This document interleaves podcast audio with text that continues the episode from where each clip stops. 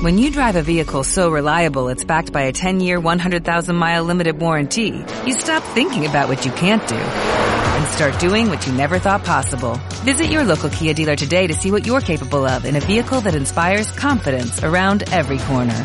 Kia, movement that inspires. Call 800-3334-KIA for details. Always drive safely. Limited inventory available. Warranties include 10-year 100,000-mile powertrain and 5-year 60,000-mile basic. Warranties are limited. See retailer for details.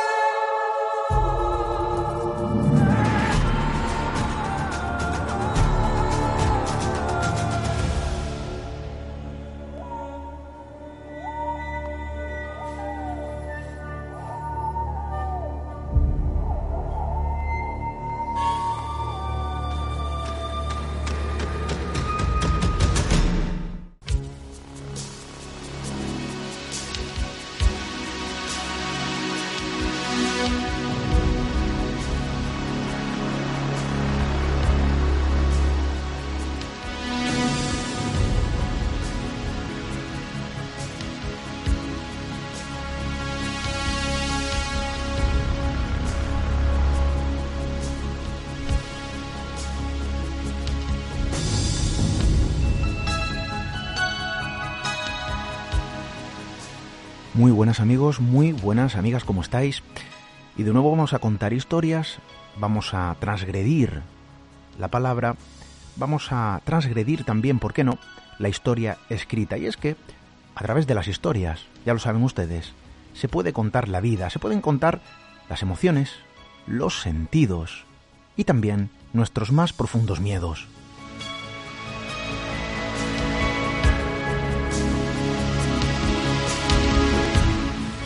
Y es que en esto de contar historias, bueno, hay auténticos maestros, eh, desde luego para el desarrollo de las mismas. Personas que tienen cierto don para poder transmitir un mensaje, para poder desarrollar una crónica, para poder contar algo, algo muy humano, algo expuesto en un conjunto de letras, de palabras, de páginas en ocasiones, que transfieren las fronteras de nuestras más oscuras emociones.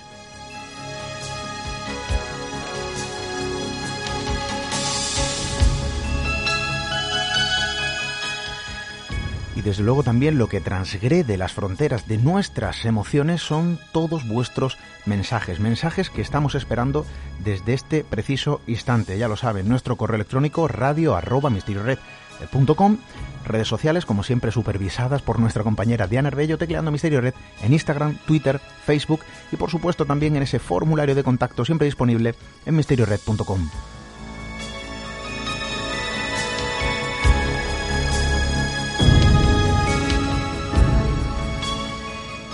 y vamos a contar historias, o vamos a contar la historia de un buen número de historias, de un personaje, de un escritor, que desde luego podría catalogarse como un auténtico maestro en esto de las historias.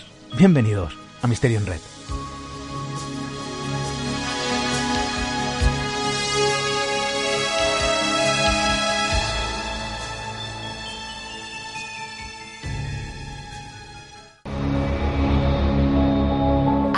A cruzar el umbral hacia lo desconocido. Aventúrate a descubrir que el misterio reside más cerca de lo que imaginas. Traspasamos la línea de lo imposible. Misterio en red con Esteban Palomo.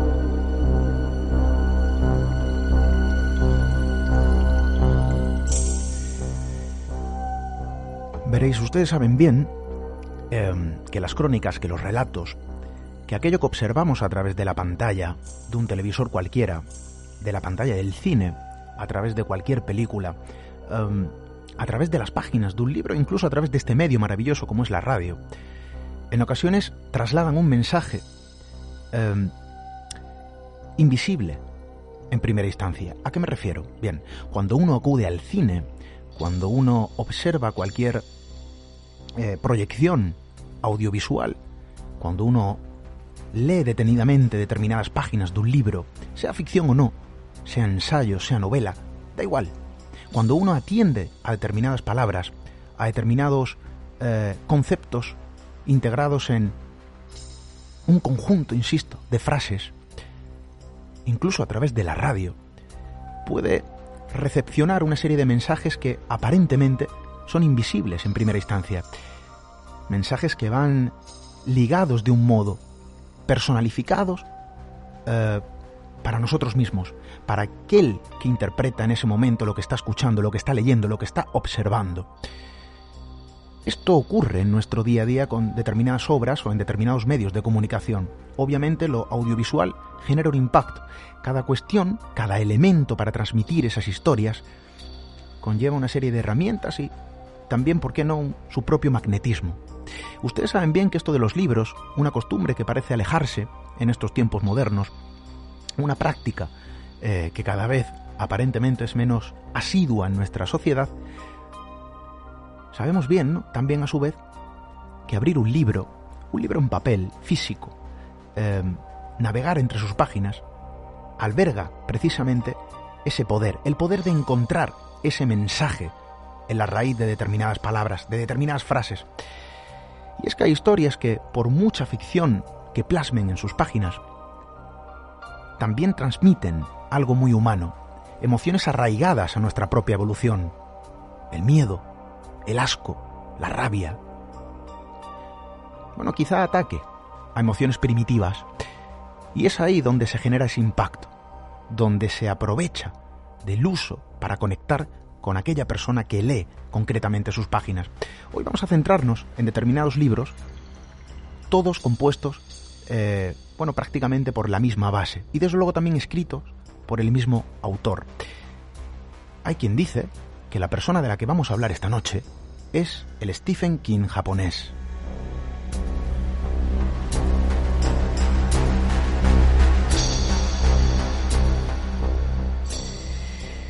Y desde luego un personaje para muchos conocidos, pero para otros un gran desconocido. Eh, quizá los autores japoneses no gozan de buena popularidad lejos o más allá del manga, pero hay buena literatura en esto. Hablamos de alguien que ha sido comparado con un maestro, Stephen King, eh, y hoy queremos conocer su obra, el vínculo humano que plasma en sus historias y esa conexión también con el miedo, eh, cómo se transgrede a través de sus frases, de sus páginas, de sus obras, la frontera de los miedos más profundos por el ser humano. Vamos a hablar, eh, bueno, de un autor muy especial y desde luego también lo vamos a hacer con alguien muy especial, alguien que conoce toda la obra del Stephen King japonés. Y desde luego también ustedes conocen quién nos acompaña esta noche. Sobra cualquier presentación. Nuestro compañero, nuestro amigo Félix Ruiz. Compañero, buenas noches, bienvenido. Buenas Esteban y gracias por permitirme eh, tener este espacio para reivindicar a, una, a un autor que considero sumamente importante, que ahora mismo está prácticamente en su pico de, popularidad y, al que he conocido no hace mucho, pero que me tiene totalmente atrapado. Em, hablamos, fíjate, insisto, de esa comparativa. Habrá quien diga luego, un chupito por cada vez que diga el Stephen King japonés. sí, sí, pero eh, la comparación, oye, hay quien dice, oye, las comparaciones son odiosas, pero en este sentido hablamos de una persona muy especial, con un estilo muy propio, con un estilo muy particular, eh, que dirige sus páginas, sus historias, sus crónicas, eh, sus relatos a la emoción más primitiva del ser humano. Yo creo que el miedo al final también genera esa atracción eh, a la vez que se rechaza. Es un elemento importante en nuestra propia evolución, es un elemento importante en nuestra propia maduración como seres humanos y por supuesto no iba a serlo también ¿no? en el mundo cultural o del entretenimiento, porque hay mensajes detrás de las palabras, hay mensajes más allá, detrás de una historia narrada en el papel.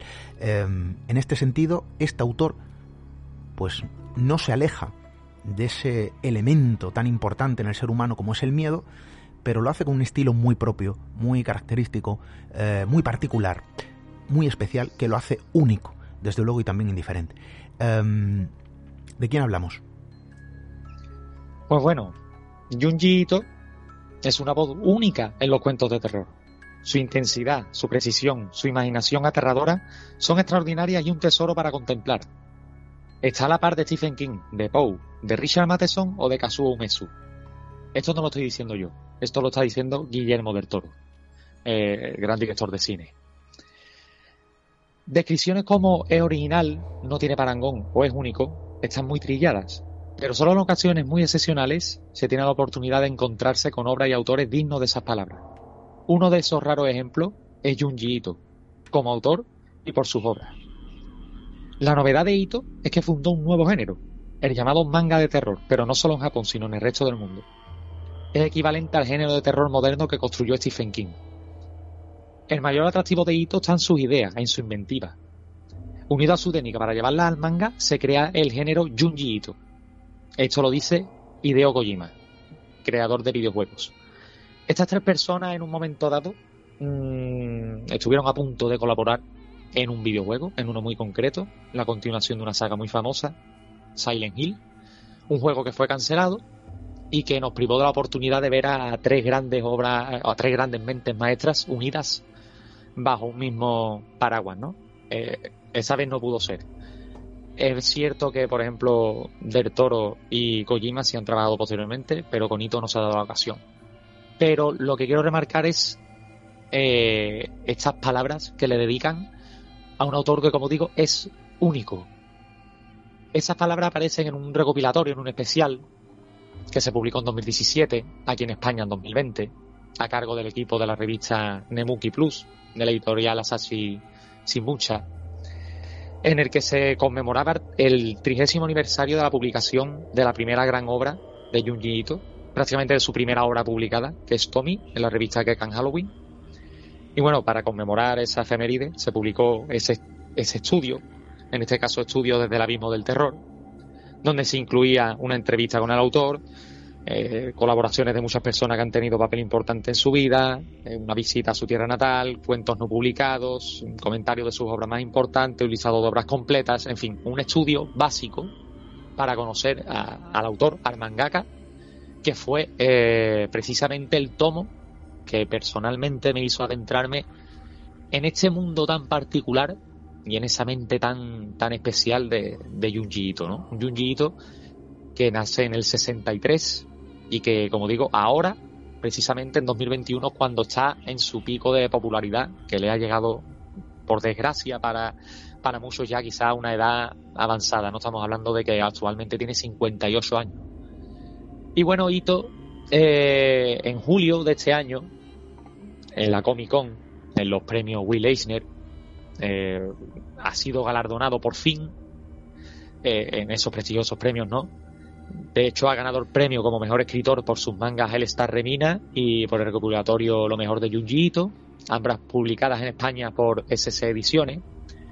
Y también se llevó el premio a mejor edición de Estados Unidos de material internacional Asia por el manga Hellstar Remina. Junji Ito, dentro de España, pues por suerte, por suerte, ya está siendo bastante traducido. Por ejemplo, Planeta Comic eh, publicó Uzumaki, una de sus historias más aclamadas, y esas ediciones sí tiene el grueso de su obra, ¿no?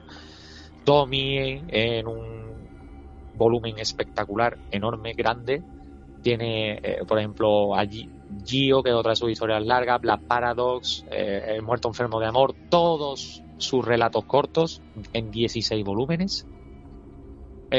por su parte, también ediciones Tomodomo tienen bajo su sello eh, mangas de aula demoníaca, voces en la oscuridad. Quiero decir que es un autor que ya, ahora sí, por fin, es muy accesible y que bueno, que comenzó su trayectoria en el año 87.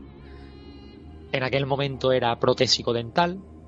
Él desde siempre tenía ya ha tenido afición por dibujar, pero bueno, en fin, era algo que en un principio él no veía como una salida profesional eh, rentable a largo plazo, ni algo que, quizá gustara a su familia, con lo cual se decidió por, el, la profesión de protésico dental, pero en el año 87 llega un momento importante en su vida y es que la revista Gekan Halloween convoca el premio Kazuo Umesu para descubrir a jóvenes autores.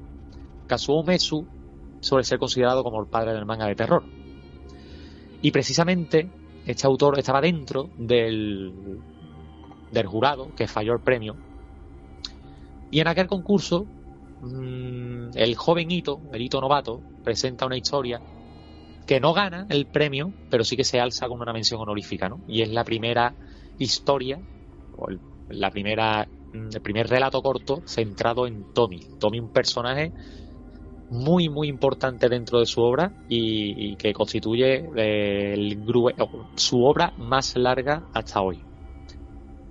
A día de hoy, y ya que han pasado bastantes años, más de 30, eh, sus trazos de pluma que hacía anteriormente, pues ya se han resentido, ¿no? Porque, bueno, Ito sufre una enfermedad que la, con la que convive desde hace mucho tiempo, la de los nódulos de Heberden.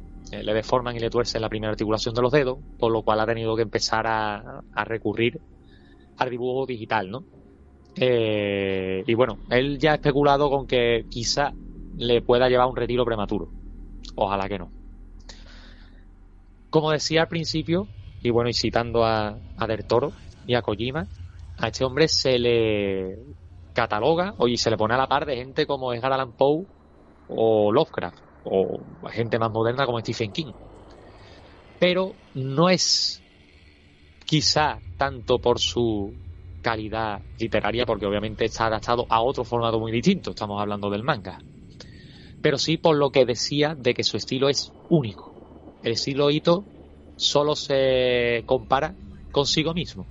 No hay nadie que, que sea capaz de, de repetir o de, de copiar o de continuar esa senda. Él fue el primero y sigue siendo el único capaz de, de, hacer eso tan especial, ¿no?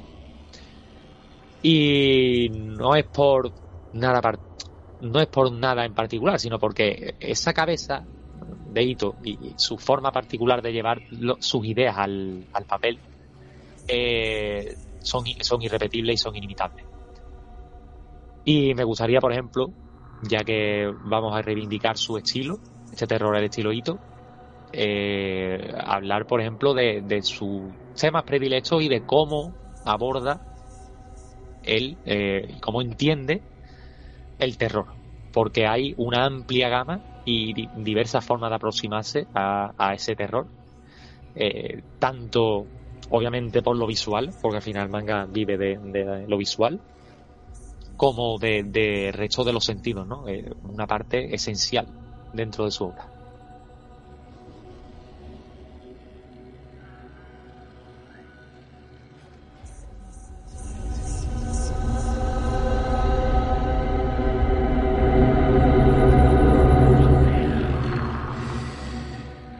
Y hablamos de una persona que, de algún modo, eh, Félix, estamos diciendo, ¿no? Eh, transgrede las emociones, transgrede eh, determinadas sensaciones a través de sus historias, de algún modo establece también una serie de predilecciones.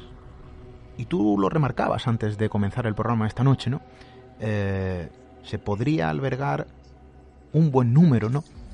De sus trabajos publicados bajo un paraguas, un paraguas que podríamos llamar terror sensorial. ¿De qué estamos hablando? Bueno, obviamente mmm, no vamos a descubrir nada nuevo si, bueno, si se dice o si digo en este caso que el manga bebe mucho de, lo visual, ¿no? Como decía antes. Eh, esa importancia es mayor si lo que se quiere es o bien aterrorizar o hacer que el lector sienta algún tipo de, de rechazo o de repugnancia, ¿no? Y en eso Ito es un maestro. Eh, su método de trabajo es el mismo desde hace décadas, ¿no? Él tiene un estudio en su casa, en Chiva, eh, él siempre tiene el mismo método de trabajo, tiene sus, su metodología, sus horas, ¿no? Y cada, por ejemplo, cada par de meses se desplaza a casa de sus padres en la prefectura de Gifu, donde tiene otro estudio, eh, en fin, adaptado a que él pueda trabajar allí también. Y bueno, ¿qué decir en concreto de este estilo Ito? En primer lugar, algo que salta muy a la vista. Los personajes que hace son bellos, son guapos. Eh, tiene su explicación. La publicación en la que empezó, que Can Halloween, era una publicación dirigida mayoritariamente a chicas. Así que esa característica de dibujar personajes bellos, tanto hombres como mujeres, pues es algo que ha quedado fijado en su, en su obra posterior. Es algo que ha continuado en el tiempo. En cuanto a sus protagonistas, eh, en este caso Ito, no tiene ningún tipo de interés en mantenerlos con vida. Para nada. Eso es algo que él siempre ha dicho y que no le cuesta ningún trabajo confesar. Si tiene que hacerlo, si tiene que mantener algún personaje por vida, bien es por una exigencia editorial o bien porque la historia que él tiene en mente eh, digamos que, necesita de ese personaje, ¿no? Pero no es algo que él piensa a priori, sino que es algo que un poquito hace sobre la marcha, ¿no? Es, eh, sus historias giran alrededor de un fenómeno extraño, de una situación, de un, de un algo, de una historia en la que el protagonista se ve envuelto, ¿vale? Si de repente, de forma incoherente, y, es a partir de ese fenómeno o de ese momento extraño en el, sobre el que pivota la, historia y sobre la que finalmente se crea el resto del guion. ¿no? Eh, según sus propias palabras, pues él se, propone dibujar una obra terrorífica, pero más que miedo, quiere que el lector tenga la impresión de que su manga era extraño, ¿no? Y que el, terror sea algo secundario, aunque obviamente al final el terror mm, tiene bastante, bastante de, central en todo lo que hace, ¿no? Otra arista fundamental para entender sus guiones es la aparente ausencia de desenlace. Él no piensa en un esquema tradicional, planteamiento, nudo, climas, desenlace, sino que él directamente, eh, bien por razones de espacio, bien por cuestión de tiempo, o bien porque él simplemente tiene un bloqueo mental que no le deja terminar la historia de forma cerrada, suele dejar la historia en un clímax, casi siempre, eh, bueno, puede hacerlo a propósito o no. En fin, es algo suyo, es mental. Sus relatos autoconclusivos y cortos son muy dados a ese, ese tipo de falso cierre. Dejan al lector un pozo de duda, ¿no? Y es un poco su, su intención, ¿no? Eh, que te preocupes por el destino de los personajes, por querer saber qué es lo que hubiera pasado a continuación, pero es algo que no, simplemente que no hace. Y bueno, dentro de sus temas clave, que luego, por ejemplo, hablaremos de, este, de este terror sensorial, del que, que has hecho mención antes. Eh, estos temas son un reflejo de, sus miedos, ¿no? de, sus inquietudes. Por ejemplo, sabemos que dentro de Japón, que es una cultura muy especial, que es un, casi un mundo aparte, ¿no? la familia, la herencia, la tradición son básicas. Pero hay algo en Ito que tiene muchísima más importancia y que suele mezclar con este tipo de, cosas eh, insertadas en la cultura japonesa. Y es la aparición de dobles siniestros, de dobles demoníacos, de dobles fantasmales, de doppelgangers. Un terror muy particular para Ito, ya que él mismo ha confesado, y por ejemplo en las páginas de este especial que mencionaba al principio, lo, lo dice, que él ha tenido durante años mirarse en un espejo y que actualmente, actualmente era 2017, pero seguro que a 2021 le sigue pasando lo mismo, intenta ver su reflejo lo menos posible.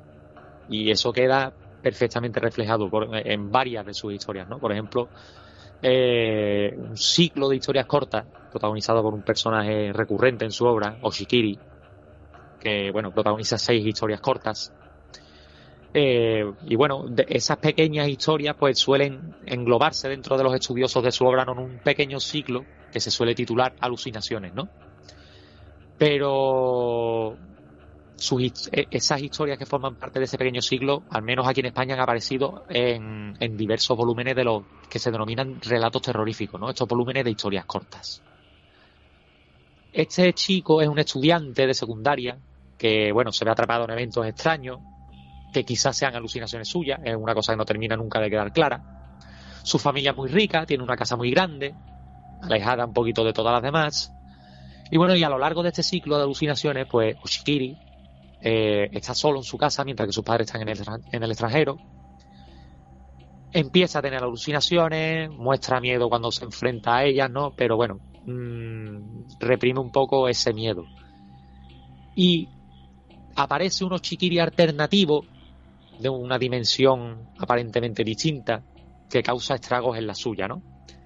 Y a lo largo de ese ciclo se descubre que hay muchas versiones de él de diferentes dimensiones y que casi todas tienen algún, alguna motivación siniestra y en especial una que lo que quiere es acabar con todas las demás y quedarse él solo.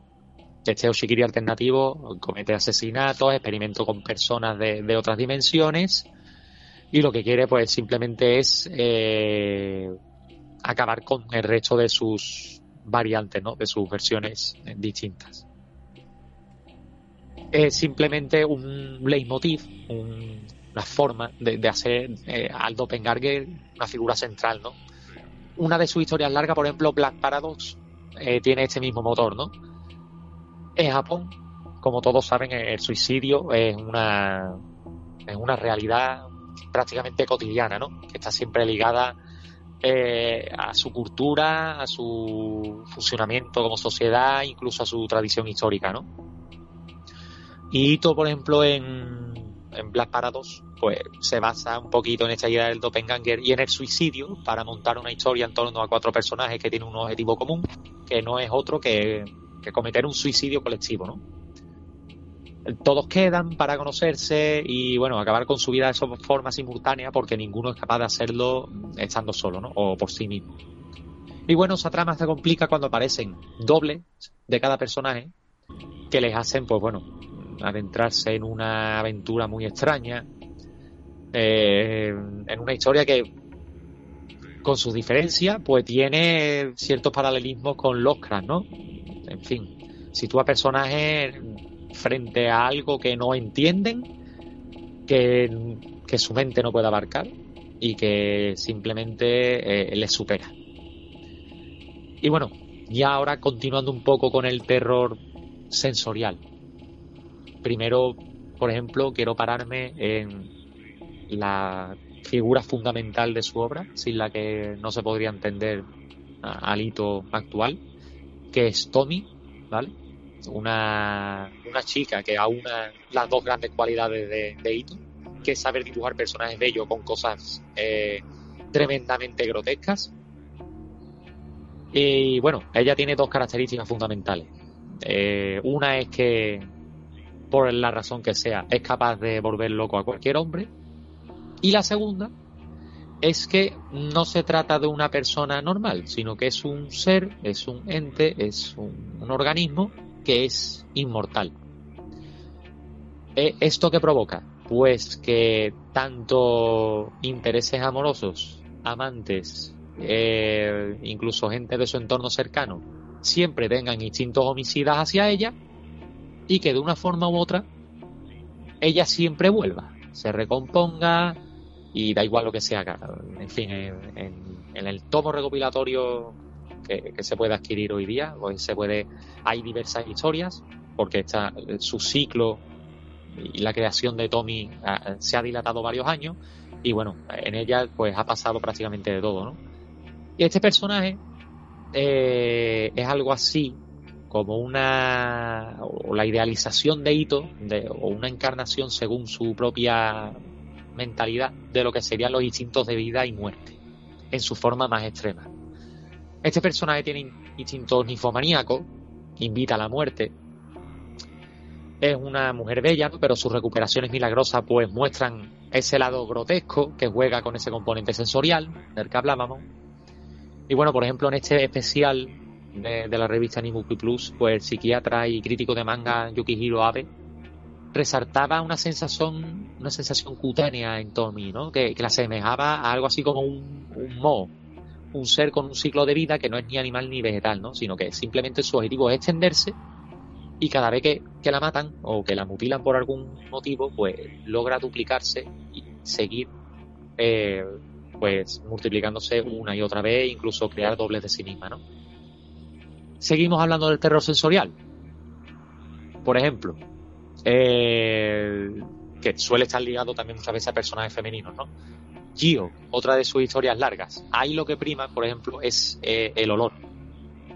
Obviamente desagradable. Y bueno, en esta historia, eh, Kaori, la protagonista, es una, en fin, es una chica que, bueno, pasa unas vacaciones con su novio en la ciudad de Okinawa y ocurre un incidente extraño que bueno, que, que, comienza en aquel lugar, pero que al final se extiende prácticamente por todo el mundo, ¿no? Y es que los peces empiezan a querer salir del mar para poblar la tierra eh, y todos cuentan con unas, unas extrañas patas artificiales, ¿no? Todos pues mm, huelen a, podrido y esa sensación pues la extienden a todos los lugares, incluso infectan a las personas con bacterias, ¿no? Al final eh, es una historia mmm, muy especial que a algunos les lleva incluso a, a, a casi algo cómico, pero que, que tiene ese regusto sensorial del que hablamos. También aparece el sentido del gusto. Hay historias que, que beben mucho de esto, por ejemplo, eh, la chica babosa. Una chica que, bueno, un buen día, pues no sabemos por qué, tiene una afección según la cual ella pues siente arcadas y, lo que sale de su boca son babosas se pone muy enferma hasta que, bueno, sus padres deciden que lo mejor es introducirla en un baño de, de sal para intentar eh, que se cure, pero eh, lo que logran es que esta chica pues se seque totalmente y se convierta en una babosa que sale de su boca y su cabeza en una caracola. Sin que, sin que sepamos por qué. Es simplemente su forma de, terminar una historia. Es muy tétrico. Otra, eh, el autobús de los helados. Eh, un padre y su hijo se mudan a un nuevo barrio y bueno, en ese barrio pues hay la costumbre de que todos los niños, todas las tardes, se van junto a, al heladero, que tiene un pequeño camión, bueno, y, y, todos los padres pues consienten que los niños se monten con este hombre y que les dé una vuelta por el barrio. Por presión social, pues el, niño de este hombre pues acompaña al resto de sus compañeros hasta que un buen día este hombre llega del trabajo y se encuentra en su casa a todos los niños prácticamente derretidos, porque sin que sepamos el motivo, pues este chico, estos chicos se lamen unos a otros y se han convertido en helados. Y este hombre cuando va a reprender a su hijo, pues la cabeza de su hijo se cae. eh, es una forma muy, muy retorcida de terminar una historia. ¿no?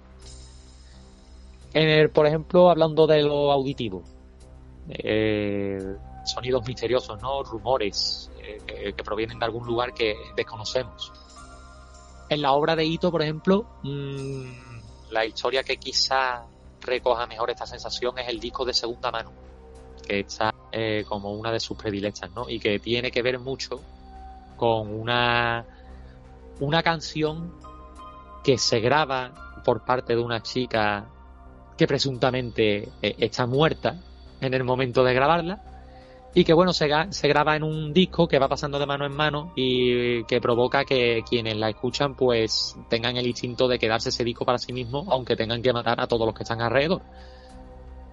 En fin, eh, con, lo que, con, con, lo que quiero decir es que este hombre eh, ha sabido muy bien siempre jugar con estas sensaciones y que eh, la máxima expresión de todo eso está en, sus historias cortas, sobre todo en sus historias cortas aunque también obviamente podemos aparecer en, sus historias largas, ¿no? Y si ya te parece, podemos hacer una pequeña mención a alguna de sus obras preferidas y, y hacer un pequeño, pequeño, pequeño, eh, una pequeña reseña de cada una, ¿no? Que por ejemplo eh, es una cosa que me resulta bastante tentador y que creo que es interesante.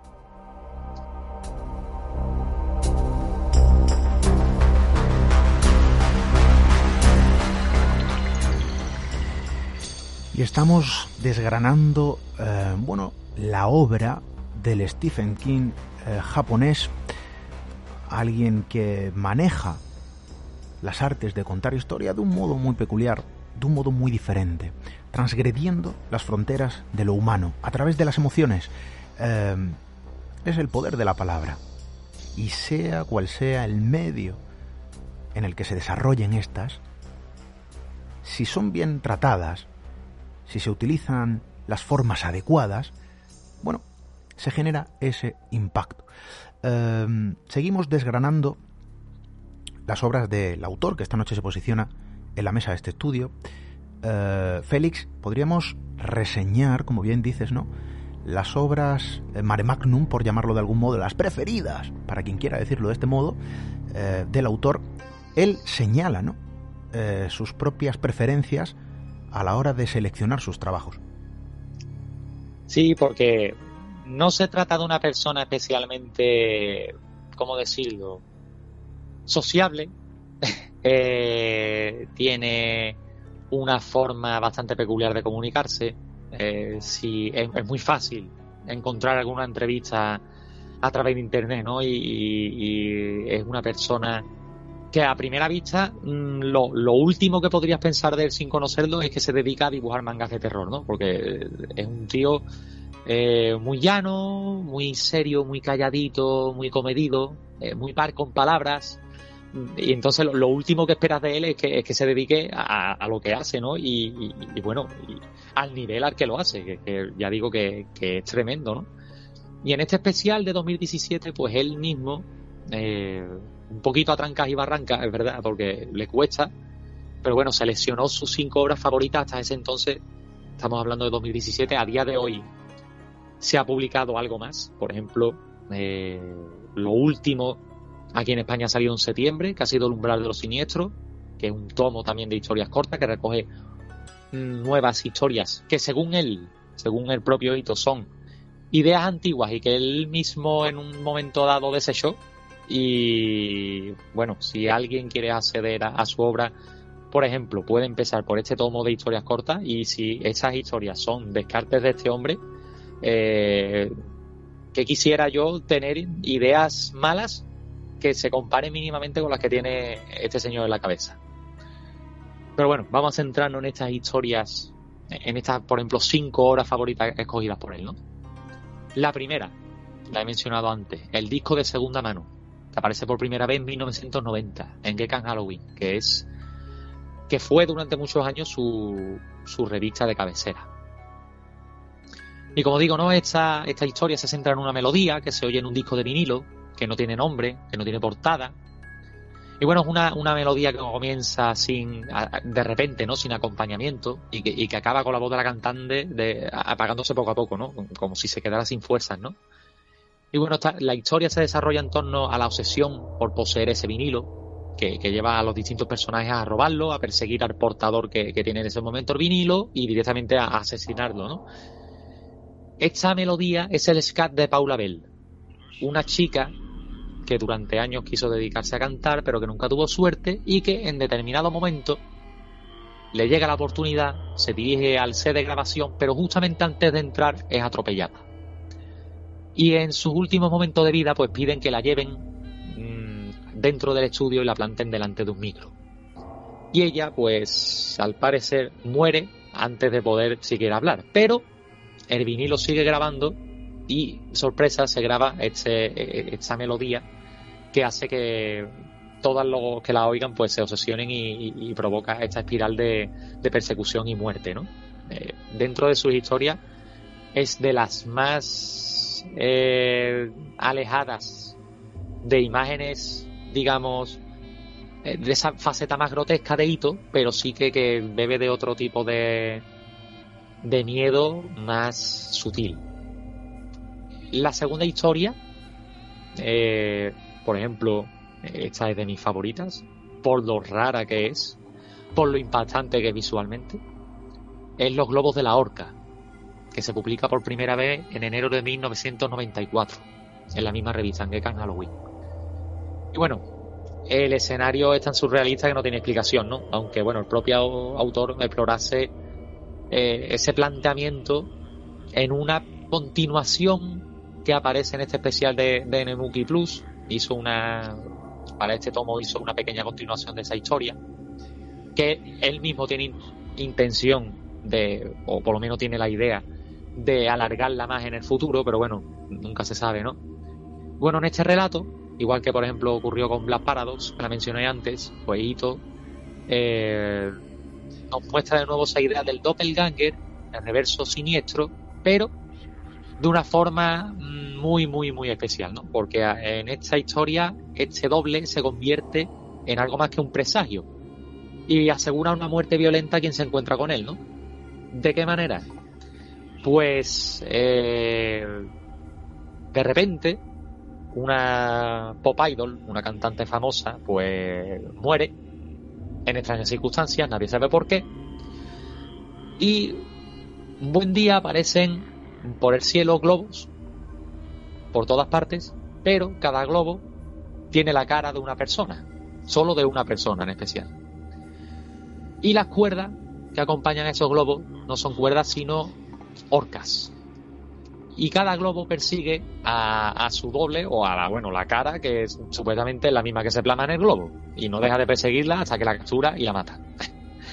Y ya digo que es una historia muy, muy, muy, muy especial, inclasificable y que se ajusta perfectamente a, todo esto que estamos hablando del estilo Ito. La tercera historia.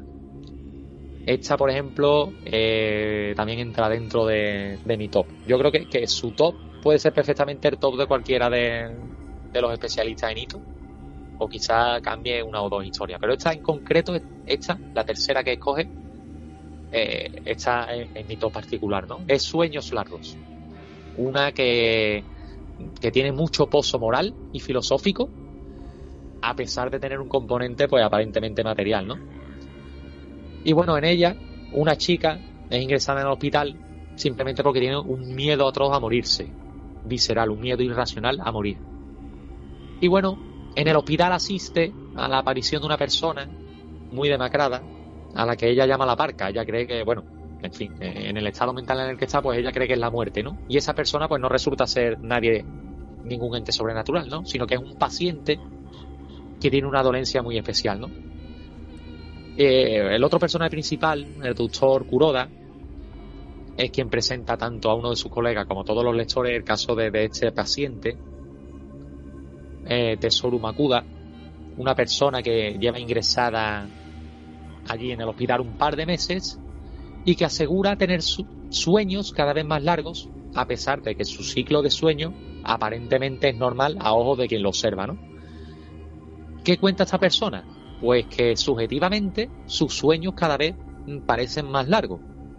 Y bueno, teme que en un momento dado, una vez que se quede dormido, pues no vuelva a despertar y que su sueño sea eterno, ¿no? Lo curioso es que los efectos de esa misteriosa enfermedad se reflejan en su físico, su lenguaje y su memoria. ¿Qué quiere decir esto? Que su, según sus sueños, según él, se van haciendo más largos, su aspecto va cambiando, su memoria se va perdiendo o te cuenta cosas que en realidad no ha vivido y su lenguaje, incluso su forma de hablar, es diferente llega un momento y tiene un último sueño velado por el propio doctor en el que el paciente pues se fuma dándonos a entender que, que, ha llegado hasta tal extremo de longevidad su sueño que simplemente eh, ha llegado hasta el fin del tiempo y se ha, ha desaparecido totalmente. Pero, tras de sí, en su muerte, deja unos extraños cristales que al parecer tenía en el cerebro. Y esos cristales son usados por el doctor que en este momento se convierte en, un típico Mad Doctor, un doctor loco que suele aparecer tanto en la literatura, eh, eh, lo usa en una serie de experimentos para buscar la inmortalidad a través de los sueños, ¿no? Y es un pequeño cliffhanger con el que acaba la historia y se queda ahí, ¿no? Y lo curioso de esta historia en concreto es que nace en la época de estudiante del autor, ¿no? Porque él al parecer escribió un microcuento en el que había una máquina que provocaba sueños eternos a personas moribundas y bueno, ese instante que duraba ese sueño, pues era percibido como algo eterno, ¿no? Fue un intento precoz de hacer narrativa que se quedó ahí y que finalmente acabó plasmado en esta historia. Su cuarta historia, El misterio de la falla de mi cara, que aparece en el 2000 y que, bueno, en España, por ejemplo, se puede leer en la versión integral de, de Gio, en una de sus historias largas, aparece como un anexo. Eh, y bueno, aquí todo parte de un terremoto que saca a la luz una falla que al parecer eh, es bastante antigua y que tiene la particularidad de que presenta muchos agujeros con forma humana. Y sin saber bien por qué, miles de curiosos se acercan al lugar y bueno, mientras que las autoridades pues estudian un poco el caso sin, sin tener mucho éxito, ¿no? Y al parecer cada agujero tiene medidas diferentes perfectas para que encaje un individuo, solamente uno. Cada persona que viaja hasta, hasta ese lugar busca su propio agujero y muchos se introducen en ellos para no volver. Eh, en fin, es como una suerte de llamada a, a, la Tierra o de volver a la Tierra. Y bueno, el agujero con forma humana es, es esa frontera entre, entre los dos lados, ¿no? Y al final, bueno, deja una sensación muy física y muy desagradable a la vista. Y bueno, la última obra que elige el autor es El muerto enfermo de Amauro, que es autoconclusiva, pero que es mayor de lo que suelen ser sus relatos terroríficos, de hecho ocupa un volumen individual. Y bueno, su diferencia respecto a las otras historias, que esta sí tiene clímax, y además, y esto es algo prácticamente único en su obra, el final que tiene es positivo, es bueno. Aquí hay un cruce de caminos, es un elemento que no suele aparecer en su obra, pero que sabemos que tiene mucha importancia culturalmente. Y también hay un doble siniestro eh, de un chico que se ve envuelto en una investigación eh, para parar una ola de muerte que se sienten sobre todas las chicas y mujeres que se, hacen, se adentran en un callejón en especial para buscar consejos del chico guapo del cruce. Este chico guapo del cruce, al parecer, es alguien un, una, presencia fantasmal, pero es un oráculo que lanza mensajes crueles a las víctimas, ¿no? Que, bueno, se desesperan, enloquecen y, se suicidan. Y en esta pelea con esta, contra este doppelganger siniestro, pues el protagonista se convierte en otro oráculo, esta vez positivo, que trata de lanzar mensajes positivos a todas esas chicas que se, se adentran en el cruce de camino para que no acaben con sus vidas, ¿no? Eh, en esa pugna, pues al final el que gana es este chico. Es una rara avis dentro de, la obra de Ito, digamos, ¿no? Y bueno, como digo, esta es la última obra de sus cinco más destacadas. Mm, coincidiría bastante con mi top 5, aunque yo quizá hubiera cambiado una en concreto, pero bueno. Creo que, que representan bastante bien lo que es este autor.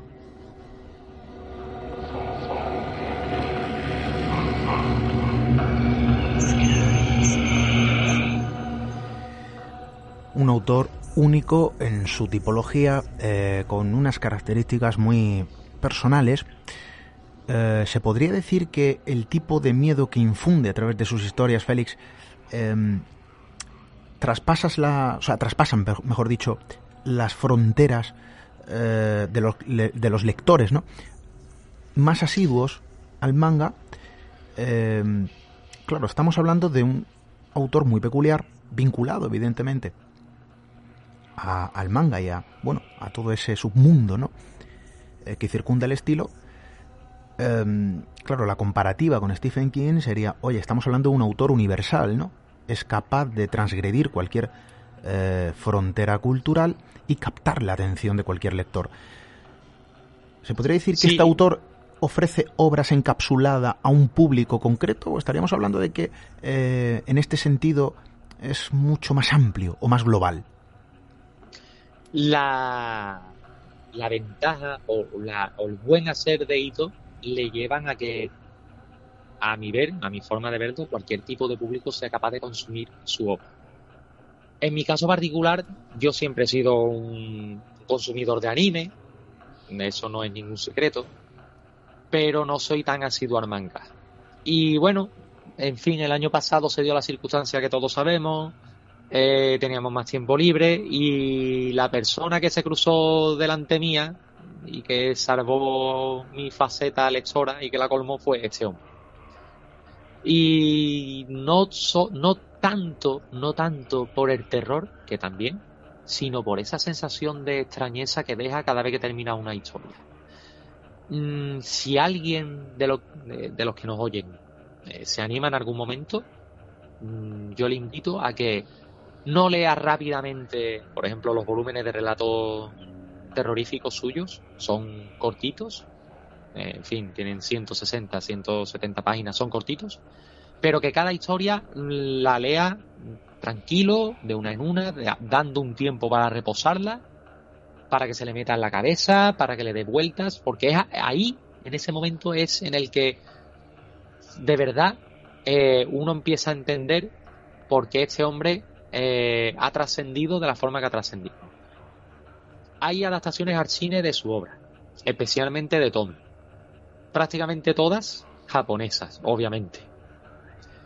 Eh, no se descarta para nada que haya alguna versión suya en plataformas de streaming pronto.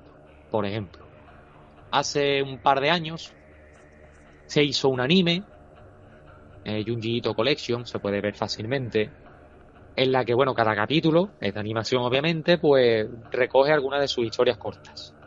Ahora, en estos momentos, se está produciendo un manga sobre eh, Uzumaki, sobre una de sus obras largas, y creo que eh, como, obra larga suya es la más importante y la que más eh, chicha, digamos, tiene para hacer una adaptación de este tipo. Pero hay directores norteamericanos, en este caso, que tienen interés en adaptar obras suyas. En concreto, Tommy. Y es muy probable que antes o después eh, veamos a, Tommy probablemente adaptada en o bien en una película o en una miniserie en alguna plataforma de streaming y no es un rumor nuevo. Eh, de hecho hay un director en concreto, en este caso Alexandre Aja, eh, que por ejemplo uno de una de sus últimas películas está en Netflix, que es Oxígeno, bastante buena. Eh, tiene mucho interés en sacarla adelante y es probable que la saque adelante en breve. Eh, Ito también ya, ya tiene su, su pequeño, en fin, sus pequeñas experiencias con el cine, ¿no?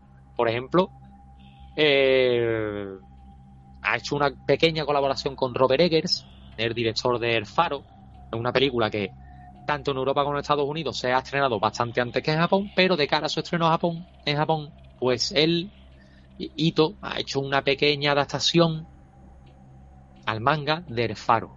¿no? Esta película de, bueno, protagonizada por Robert Pattinson y Willem Dafoe, ¿no?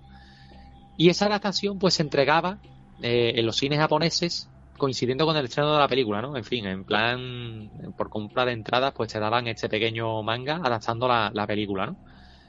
Así que, bueno, es bastante, muy, muy, muy probable que, antes o después, pues veamos a, alguna adaptación de, este hombre al cine no al cine japonés, obviamente, al cine más mainstream y probablemente alguna plataforma digital.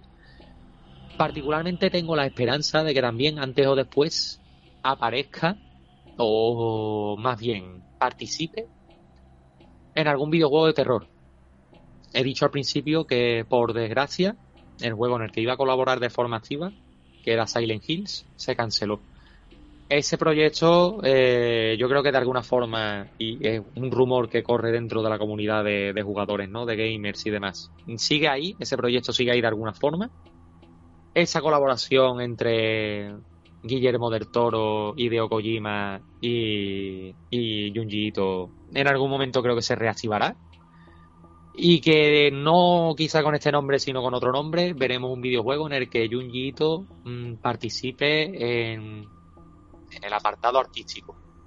Y tengo muchísimas ganas de ver qué es capaz de hacer mm, con este tipo de cuestiones, porque si, si con el manga es capaz de transmitir sensaciones eh, como hemos descrito en estos minutos, sensoriales, eh, ¿qué va a ser capaz de hacer con un videojuego en el que te veas inmerso y en el que, por supuesto, lo, lo visual y también lo auditivo tengan un protagonismo mucho mayor. Es algo que estoy esperando con ansia.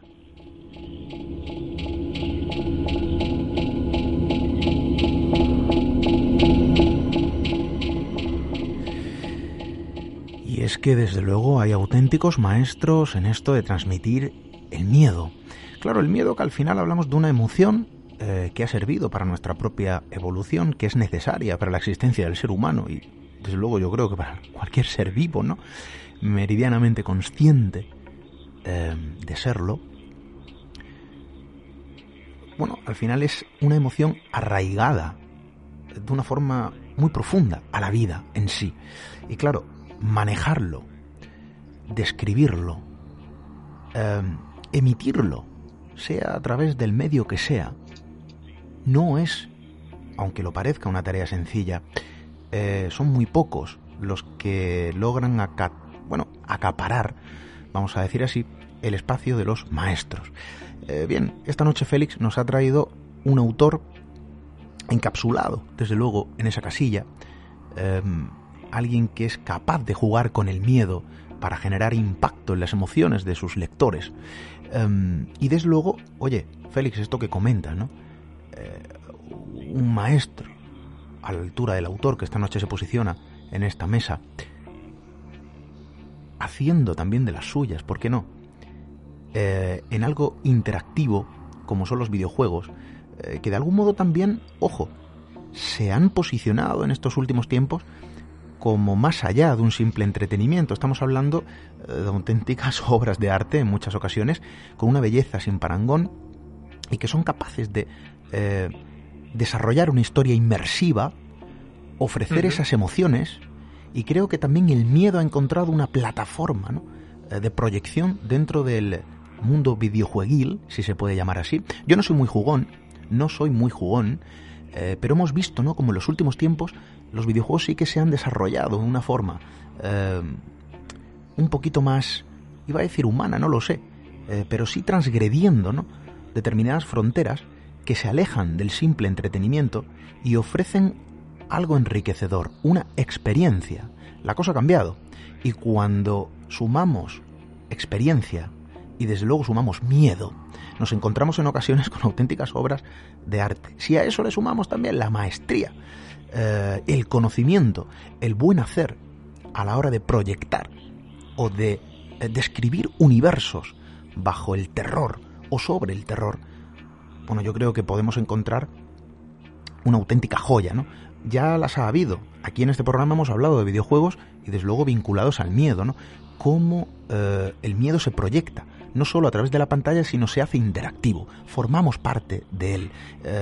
Una experiencia ¿no? Inmersiva que creo que en manos del autor que esta noche nos acompaña, eh, en forma de relato, como bien nos está desarrollando nuestro amigo Félix, yo creo que tiene que ser algo muy interesante. Estaremos muy pendientes. Yo no soy muy jugón, ¿eh? Ojo, yo tengo que decirlo. pues, pues, pues, yo sí, yo sí soy muy jugón. Y ahora que has dicho tú y has sacado el tema, aprovecho para decir que bueno, si tú quieres y, y bueno, ya te lo digo, mm, tengo intención de eh, que hablemos en otra ocasión de una saga en concreta de videojuegos que beben mucho de estos elementos interactivos y que beben de leyendas que tienen algunas partes de verdad, otras que son parte del folclore, pero que bueno, toda esa saga, a través de sus diferentes juegos, y votan alrededor de, historias eh, que todos conocemos, ¿no? Y que en cada juego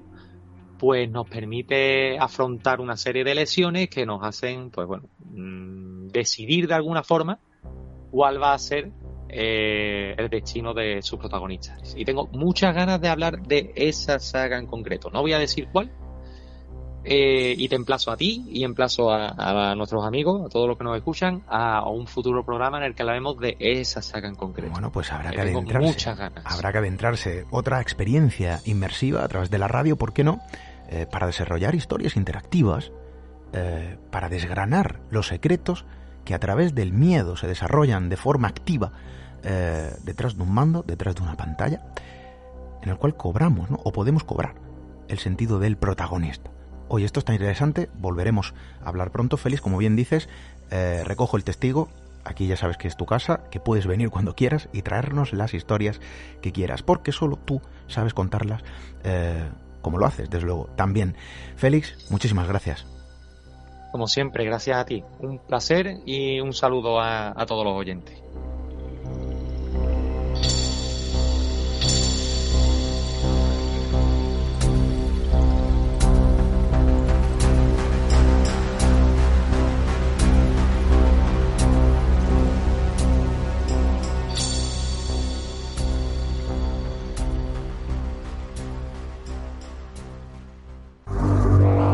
Misterio en red. Misterio en red. Con Esteban Palomo.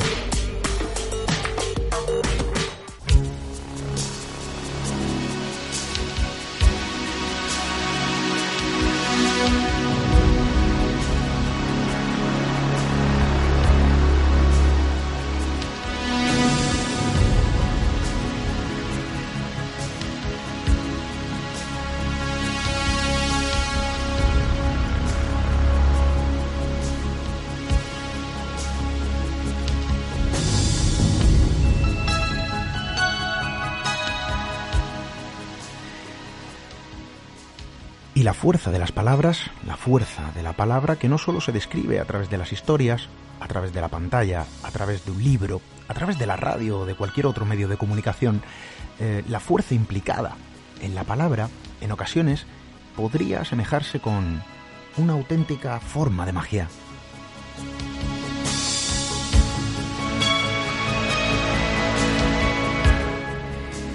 Y hablando de fuerza implicada, acabo de recuperar una publicación que realicé hace ya algún tiempo en mis redes sociales. Eh, tengo abierto Instagram para quien quiera localizarme, Esteban Palmor. Y allí hice una publicación tras mantener una serie de conversaciones consecutivas con una persona que, a través de esas palabras, a través de esas conversaciones, me hacía sentir determinadas emociones muy concretas eh, de gran impacto. Y claro, quise plasmarlo en una publicación. No os quiero aburrir, la voy a leer rápidamente a modo de recuerdo, digamos, mensaje compartido, ¿no? Para todos mis amigos. Em, el texto era bastante escueto. Lo voy a leer de forma directa, no quiero aburrir a nadie. La forma implicada en una conversación es poderosa, capaz de generar sonrisas tan inmensas que desgarran los labios o, a veces, capaz de provocar las más amargas lágrimas. En las palabras hay sanación y dolor, sutileza y descaro, elegancia y desgarbo, luces y sombras que tan solo dependen del sentimiento con el que sean pronunciadas y de la fidelidad al mismo.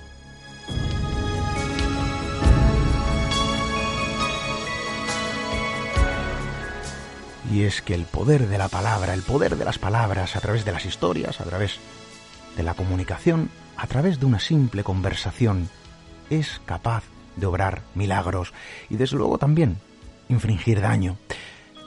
La palabra es algo que de algún modo todos tenemos como máximo don dentro de nuestras máximas expresiones y que desde luego no todo el mundo ¿no? Eh, valora o no todo el mundo intenta utilizarlo de la mejor forma posible. Tenemos un gran poder en la palabra y creo que es importante eh, prestarle atención, ofrecer cuidado, abrir la mente antes de abrir la boca.